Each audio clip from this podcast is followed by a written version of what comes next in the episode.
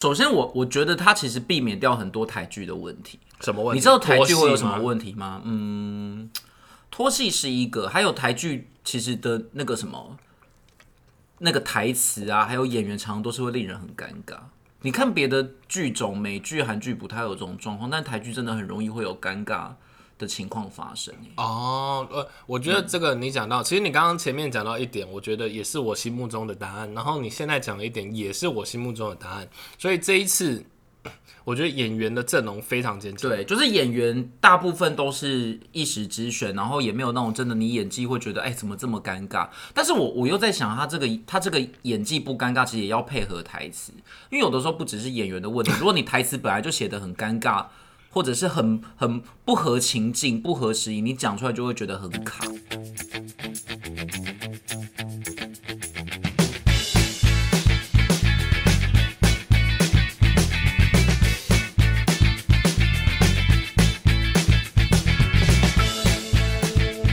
欢迎收听《有病吗？陪你一起选举的好朋友》，我是路通。我是五味子，动算动算动算动算，林月珍动算林月珍动算。我就我就知道你今天开场一定会喊这个，因为我一开始也想喊动算动你真的没有创意耶！动算是我喊的口号，我是文宣部主任哎，你是的，你是文宣部的一个是的，领便当的人哎，各位听众，我们又来蹭热度了。蹭热度。会不会其实我们上这一集的时候，大家也就是看完已经不热了，已经没有在第一名了。那我们就来把剧情讲一讲，大家都已经看完了哦。这部片呢，就是这个 好了。那相信大家最近应该会蛮夯一部片的，就是叫《人选之人造浪者》。我觉得《造浪者》应该是他的第一第一篇章吧。不是天选之人哦，天选之人就是你没有染上 COVID nineteen 才是天选之人哦。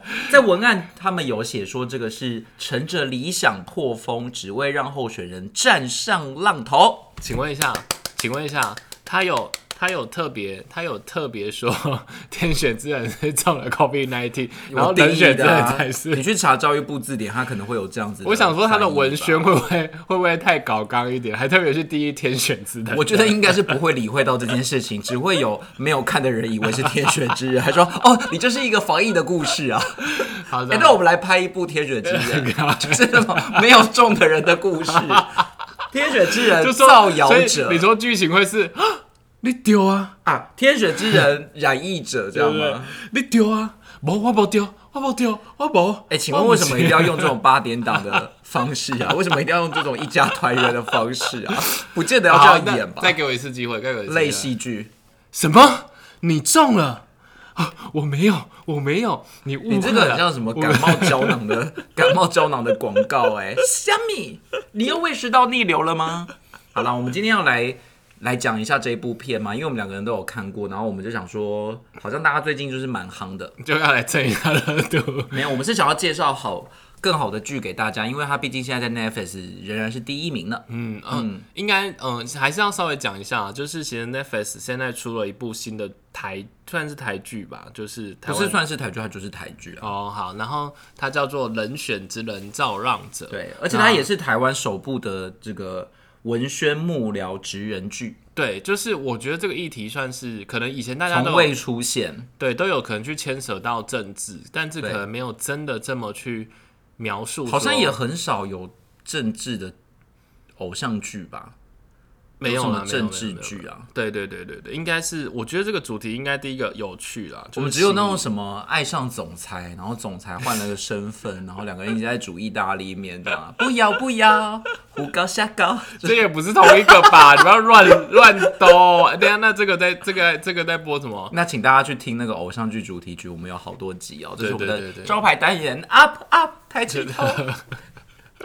好了，今天只有喝酒是不是？没有啊，那呃，这我想这部剧就是真的是从呃，就是他他说人选之人造浪者，那人选之人蛮呃无无疑的就是在说选举的候选人这样子。其实这部片它有，它算是有两部分嘛，一个是就是被推举出来的人选之人，但另外一个重点是造浪者、欸。其其实我实他们他的那个副标其实下的蛮好的。其实我觉得人呃，他的重点应该是在造浪者对，重点是因为看那些角色，你就会知道戏份比较重的，一定就是造浪者嘛，要让他们站在浪浪尖上，那只有后面这些强大的幕僚。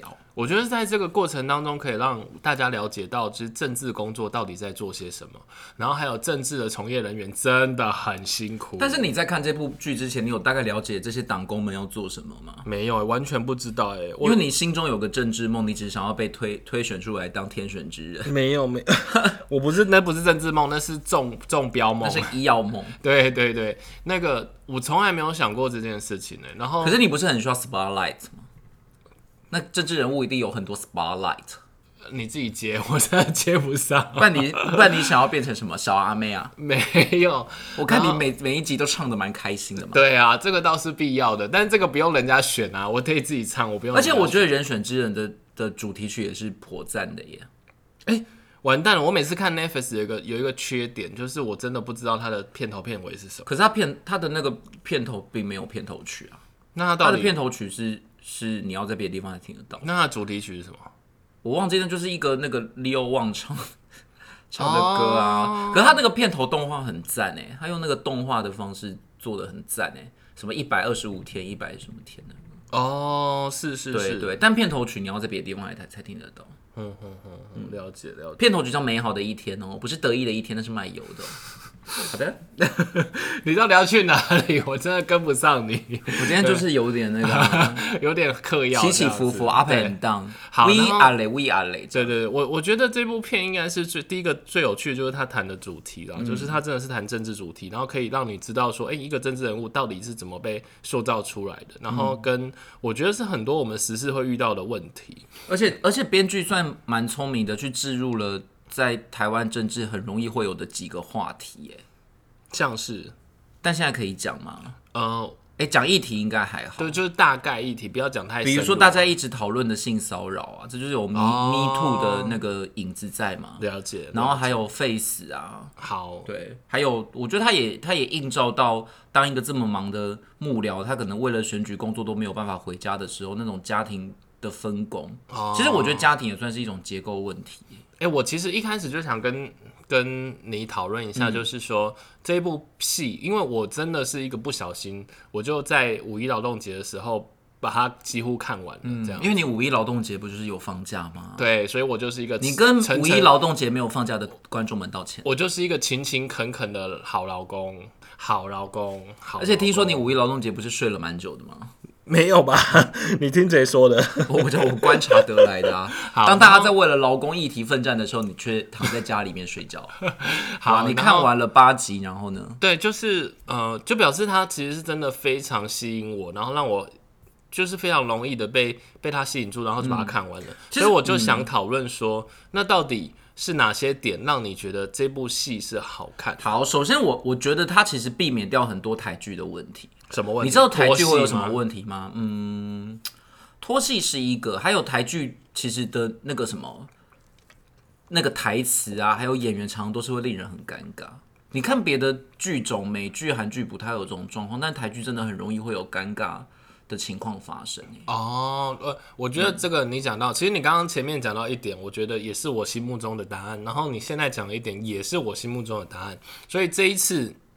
我觉得演员的阵容非常坚强。对，就是演员大部分都是一时之选，然后也没有那种真的你演技会觉得哎怎么这么尴尬。但是我我又在想，他这个他这个演技不尴尬，其实也要配合台词，因为有的时候不只是演员的问题，如果你台词本来就写的很尴尬，或者是很很不合情境、不合时宜，你讲出来就会觉得很卡。所以你说，就像我刚刚说，你丢啊，对啊，我就是非常的 say 你，你根本日常生活当中就不可能这样子讲嘛。对然后另外一个也是，就是台剧常常都会有那种动机太薄弱的问题。比如说我去做一件事情，你好像不需要任何的起承转合，你就去做了，就那个动机薄弱到你会觉得好牵强。哦，对对对但是这部片的铺陈还有这些。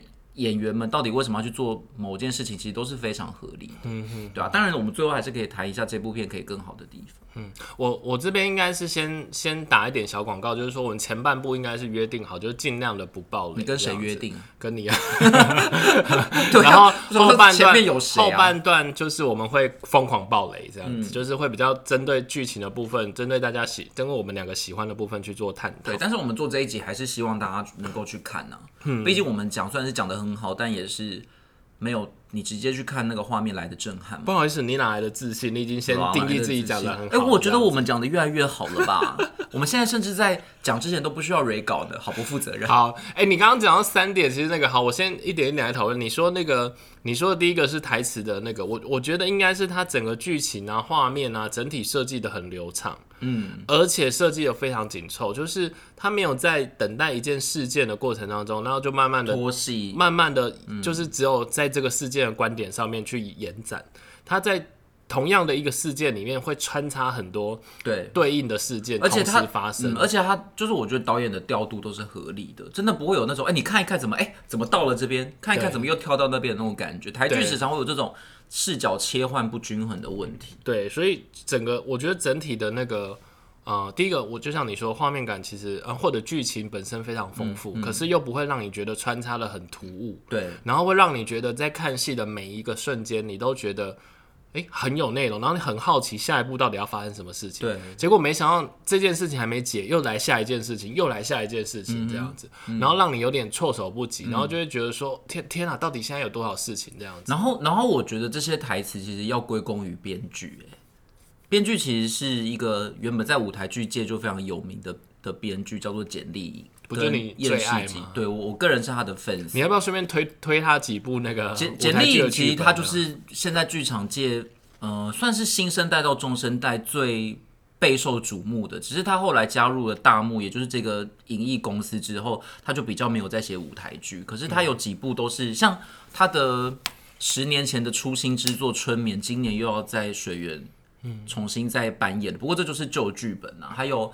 呃，《冰室车三姐妹》啊，《群鬼》啊，都都是他很经典的作品。那因为他本来在剧场的那个呃写写作的类型就是写实主义，所以他本来就很会用这种生活的题材去撰写。他并不是以那种写的很奇幻为著名的，对，我觉得，我觉得你讲到一个重点，就是就是写实主义。编剧在写这件事情的过程当中，我觉得写的很深入。就是有时候我们真的在谈一个，比如说政治议题的时候，其实你可能会有很多东西不敢触碰。比如说，大家做了什么手法，做了什么操作，现实的社会可能是怎样？有时候我们好像给了大家很多糖果的，就是那种糖衣吧，去包装，好像这个世界很美好，好像都不会有那种发生，或者是就是太太不现实了，或者英你会觉得雄主义没有什么吧，就是他一定会被救，或者是世界就是完美的，是理想嗯的。可是，在这部剧里面，他是真正要赤裸裸的告诉你，其实有很多事情就是不能完美，不能理想，然后你必须去妥协。我觉得这、这个必部分，我觉得是他也做的非常好。然后，然后他也蛮会埋梗的，就是我觉得有好多地方的那个伏笔跟象征都都用的很不错，不会只是说让你就觉得啊，就是一个很平面的故事。他有蛮多线节都处理的很漂亮。然后我看过一篇访谈，简丽颖有说他在写剧本的时候，通常都会要求自己不要写那种你第一拍就会想到的东西。嗯，因为那种你第一拍想到的就是没效果之外，又又缺乏惊喜嘛，大家就觉得、那就是这样顺理成章。可是如果你去再做更多的琢磨跟就是比较该怎么讲，比较比较深入的去探讨某一些事情的时候，你就会发现观众会很容易因为你的剧本而被牵动，不会觉得哎、我答案就是什么，那我就不想看了。嗯，我觉得有感受到这样的深度，所以他我很我也很推荐大家去看他的舞台剧。嗯哼那另外一件事，当然就是你刚刚讲到演员，那就不得不说，其实简丽颖其实也一直以来跟这位演员，优秀的演员持续有合作。他就是谢颖轩吗？对，谢颖轩其实，在舞台还在舞台剧的时候，就演过很多出简简丽颖的剧，包含那个什么啊《扶摇之剑》。嗯嗯，《扶摇之剑》真的很推荐的，但我觉得可能不太会再重演了。因为现在可能也不，就算真的重演，应该也请不到谢颖轩再来演了对对对，我觉得他也不会再回到舞台剧界。但是幸好我那时候有去看《扶摇》，真的好好看。然后谢盈轩在舞台上面的那种表演的张力是，我觉得是真的可以穿透电视。哎，你在电视可能感受到是这样，但你现场感受是比电视可能多个三十趴、五十趴，那张力是很强。然后简丽颖甚至说他。他写给谢盈萱的角色，就是要么就是反串成男生，要么就女同志。他自己有这样讲，所以这部片大家可以去看谢盈萱是一个怎么样的角色。哎、其实我本来这一部戏因为有他的加入演出，然后让我一直很期待，然后我就进去看这部戏。嗯，可是在这部戏里面呢、请问一下，这些不管是主要演员，或者是呃相对应可能戏份不是那么多的演员，你自己最喜欢你可能是谁啊？我最喜欢的是王静。哦，我觉得王静，我本来就觉得她是一个很会演的的演员，但是王静在这一部的收放自如，我觉得不逊不不逊色于谢颖轩、欸。嗯哼哼，我我我跟你讲，我的答案竟然跟你一模一样，我不知道是因为剧本给了他很多的空间去发挥，对，然后让让你会觉得，就是在那个过程当中，他到底是一个阳光，还是是一个黑暗，还是是一个受到挫折的人，就是你很难去理解。那当然也可能是因为他角色的塑形，就是他在里面起码算是一个有能力的人，所以我觉得在整部戏里面我，我我有点难忽略他的角色。对他戏份的确不不轻啊，有很多的的 focus 是在他身上。还有他的设计有点亦正亦邪那种感觉，然后我就一直对，就是在这部戏里面，反而我很认真的看到王静，然后我会看到他就是在跟这些其他演员对戏的时候，其实完全不逊色的状态，然后我就觉得哇，很佩服他，他是一个年轻演员，可是却放在这么好的一部戏里面，然后完全却不会被吃掉。对，然后没有没有拉垮，然后我看到他们很多访谈啊，其实也在提，就是说王静都说他很紧张很紧张，然后谢颖轩就会吐他说你根本就没在怕，好不好？就是完全可以理解那个气气场是彼此是镇得住，因因为我觉得谢颖轩他当然是方方面面照顾到了很多表演上的细节，你也会知道说他比较是学院派训练出来的，因为他就是、他就是念相关系所嘛，北艺大戏剧。但我觉得王静的他的发挥是是有一种收放自如在，就是你要要内练或者你要外放，其实都可以看得出来他的他的那个效果。嗯。对，然后也不会因为对手是就是对手演员这么的强大就被那个，嗯嗯嗯。然后另外一个我想要提的角色是男主角，男主角其实也是一个非常会演的你说黄建伟，对黄建伟，黄建伟跟谢盈萱在北艺大是同学，然后黄建伟早期也是演舞台剧出身的，嗯嗯嗯嗯我其实我刚刚第二个其实特别想提的也是他。其实我本来想说的是说，其实这部戏有非常多非常优秀的演员。其实呃，即使是周边好的，像是朴学亮啊，或者是赖佩霞，我们总统小姐这样子，总其实总统是赖佩霞嘛，他本名叫赖佩霞，就是哦，对对对对对，对林月珍这个角色，对对对，就是参选总统候选人的那一位，就是赖佩霞。然后呃，我其实我其实想表达，他们每一位其实都有让我觉得很厉害，就是你在那个剧情里面不会因为到任何人的任何一场戏而脱钩，对，就是就是。朴学亮在中间可能就是一个比较油条，然后可能会有一些关系，会有会动用一些关系的人这样子，然后你就在那个过程当中觉得好适合，或者是就觉得他好机车那种感觉。然后那个赖佩霞，我觉得也选选角也选的很好，就是他讲话真的有一种震撼力的感觉。对对对，就而且我看他每次在台上喊那个声嘶力竭，他的那个喉咙这边的那个皱纹有没有？就是都很明显，我都觉得他一定是你说用皱丹纹说服你了对啊，岁月的沉积呀。对对对对，可是不得不说，其实朴学亮跟那个潘慧茹都会让我有点出戏耶，哦，真的哦，因为这两个角色我觉得太有那种。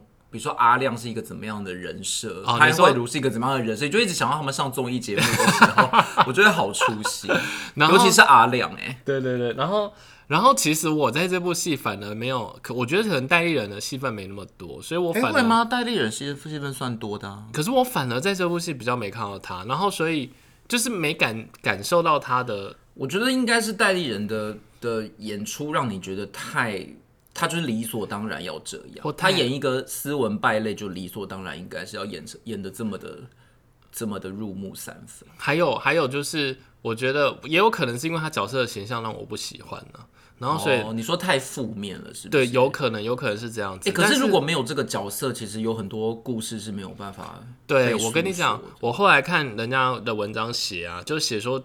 唯有他把这个黑暗的角色演示的这么好，对啊然后我才想说，哎、对耶，其实其实他他在这个过程当中，可能是很是很需要他的啊。对对对，如果没有他的这个力道，王静的那个收放自如根本不会出来。嗯并且我要提一个，其实我觉得也也是很厉害的演员，但他比较属于是越演越好，因为这个角色在人选之人一开始的时候，我并不觉得他演的这么好。嗯，可能还没有放开，但是他到后面真的是演的很好，就是赵昌泽的女儿，嗯哼哼哼哼，赵荣之，赵荣之是呃演员是陈陈妍霏，她其实也演过很多那种电影哎，比如说《无声》《孤味》，她里面演那个孙女，嗯哼哼，对，然后她也有她也有得过金马奖的最佳新演员，我才二十岁哦。对我，我觉得相对，我猜他如果我我认为这部戏一定有一定有第二季，然后第二季还是第二，季？应该是第二季。应该是第二季。你说第二季要要演什么？我认为他应该是，我觉得应该就是再往后延展吧，就是大家可以看看完再或者可以把视角放在其他人身上。对啊，对，呃，我就觉得他应该后面会有比较有戏份这样子，嗯对。然后我自己想回来讲那个黄建伟啊，是我觉得在他身上可能也有很多的剧情牵牵扯在他身上，然后所以我觉得他整个表现真的很流畅，而且而且他他就演一个这种嗯。八面玲珑中年有地位的社会角色，然后又又必须八面玲珑，可是你又看得出来他的那个挣扎与矛盾。重点是，我觉得他身上一直有一个呆萌感，哎，就就好像一头熊。加上最近是不是变胖啊？哎、我就怎么觉得他以前没有这么胖？他以前其实蛮也蛮常演台剧的啊，其实我觉他算很。会演的、哎对，我觉我我我，因为我之前好像比较少看他的戏，然后在这一次我真的有觉得有算被他圈粉到，因为他在那个过程当中，你看你就会看他在工作里面对对员工的照顾，然后又要去应付上面的压力，然后到家里可能又有他自己的压力，然后我就觉得说，哎、好好，就觉得他可以在这种不同的角色当中穿梭自如，然后呈现出不不同的样然。后然后显化的还是那个呆萌感，你就觉得这个角色很很有亲和力。嗯嗯。然后哎、其实你没有看过他的一些戏嘛？你没有看过《麻醉风暴》？好，好像还有那个茶金，然后还有对还有波利斯大人，他演过蛮多。那个我觉得他演的最好的是那个哎，韩包坠放的每一天嘛，那是什么？就是一部很短公式的剧，六、六集而已，但是有他有那个刘品言，很好看。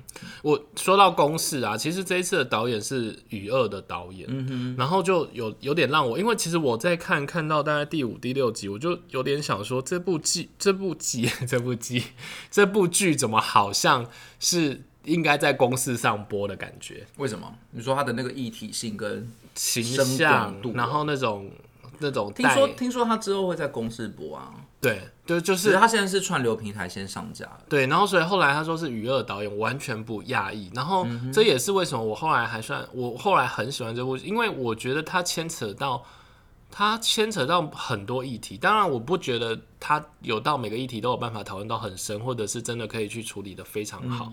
但是我觉得起码它带了真的很多，就像你刚刚说的性骚扰，然后比如说多元多元的多元性别的议题，然后这还是要应该算多元成家议题，都是啊然后是或者是呃，只能从工作的角度，从家庭的角度，然后从政治的角度，嗯，其实我觉得它带了非常非常多的议题。然后它也有一些小彩蛋是跟雨二有关，就大家可以去哦找找看，有就有一个很有趣的这种后设的衔接感。对我那时候，我那时候这也是戏剧那种打破第四面墙你才有办法得到的讯息。我那时候第一时间听到这个名词，我就想说奇怪，怎么那么熟悉？然后我就一直还想说，会不会有人走出来？可是你知道这 这就是这就是戏剧手法的后设啊，它可以把不同时空的东西交叠在一起。你懂后设？好，没关系，你是不是在开什么？看你怎么想哦。对于我们这种就是艺术的呃专业者，就会觉就会知道什么是后设。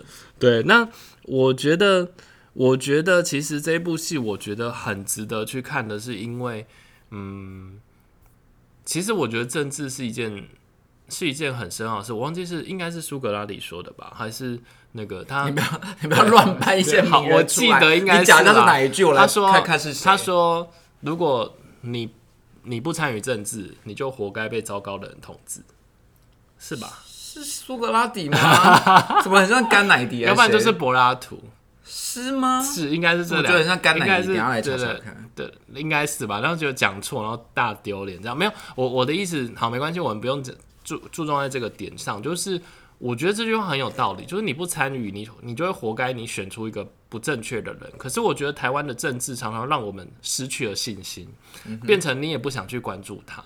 那我觉得在在这一部戏里面有一个很重要的点，就是他在这个过程当中帮你揭开了，就是平常我们在看的这些讯息，可能都是被塑造过的，可能都是被都是被处理过的，所以让我们可以再更了解说，诶，原来政治是这么操作的。我觉得其实是有助于大家回归一种理性，然后回归出一种真的让政治的环境更健康的想法，而不是真的每次都是因为哦，因为他会发钱，所以我们会去选择他那种感觉。另另外一个就是，我觉得如果你是单单纯去看政治人物的话，他其实常都是被造神出来的嘛。你不管哪一个派别，都会看得到他光鲜亮丽并且正面的哪一方。但是因为这一部戏，它毕竟是党工视角啦，就是视角其实都是这些幕僚们，所以你会看到更多一个党在运作所谓的一场选举的时候，它它里面的那些暗潮汹涌跟必须要去做的那种攻防机制会是什么？这个，因为你要想，他们这些候选人一定是都被包装好之后才会推出来嘛。包括包含他们要讲的话，他们要出席的场合，甚至要穿的衣服，都一定是被包装好的。对啊，可是你你不会知道说为什么他是这样包装，为什么他得讲这种话，这全部都是要从党工视角、幕僚视角才看得到。嗯嗯嗯我我其实另外还有一个，我觉得这部戏就是我觉得大家值得去深思。其实我刚刚有讲到了，就是呃，他在呃很多的很多的偶像剧，可能最后都会有一个完美结局，他会把这件事解决掉，然后或者是、呃呃正义的人，他可能就会受到奖赏，对，或者才子佳人，对对对对，然后失那个错误的人就会被纠正。对，然后平民女孩一定会爱上爱得到总裁。对，那那但是我觉得在现实的社会之中，其实很长很长，可能是去做了一些妥协这样子。那我觉得在这个过程当中，我觉得好想就是我不知道你有没有看过那个，就是有一本书叫那个《正义一场思辨之旅》。其实那本书很有趣哦，它在最后其实它所有的议题，它可能都没办法告诉你什么是对跟错。它比较能跟你讲的就是尽可能帮你把两面阐述完，对啊，尽可能去阐述每一个理论为什么它适合或不适合，然后它不适合的点可能是什么，或它适合的点可能是什么，怎么样才叫真正的公平，怎么才叫真正的公民这样子。我觉得在这部戏里面，其实也有类似像这样的思辨呢，就是到底怎么抉择，你觉得是对的？嗯，就是我觉得是一个，也是让我会很喜欢这部剧的原因，就是那请问在每个角色，你们看到每个环节、每个细节的过程当中啊，你们会觉得他们这样做是对的吗？然后如果是你，那你要怎么抉择？其实你要牺牲大我还是小我？那难道牺牲大我就是对的吗？我觉得这是这部戏非常深的一些探讨。嗯，另外也是他们除了除了这种选择的过程是这部片有比较被揭露的的之外，我觉得他也做到了一个很重要的功能，是他没有过度的去嗯宣宣扬某一种信仰。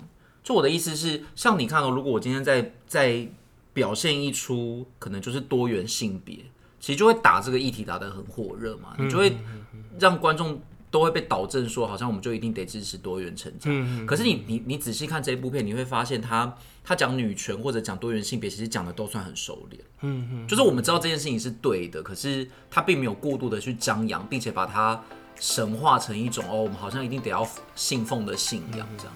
或或者是我觉得会不会你说一定是对的？其实我觉得，我觉得不一定一定要把它定义成对的，就是说它本来就是一个大家可以做的选择，这样。对，但我的意思是我们看很多的戏，其实他会一味的去告诉你说价值观就是这样，对对对对我们好像重点就打成这样。就像他他这部片有多多少少要讲一些那种父权或者霸权这种，哦你去压对女受害的一方怎么样？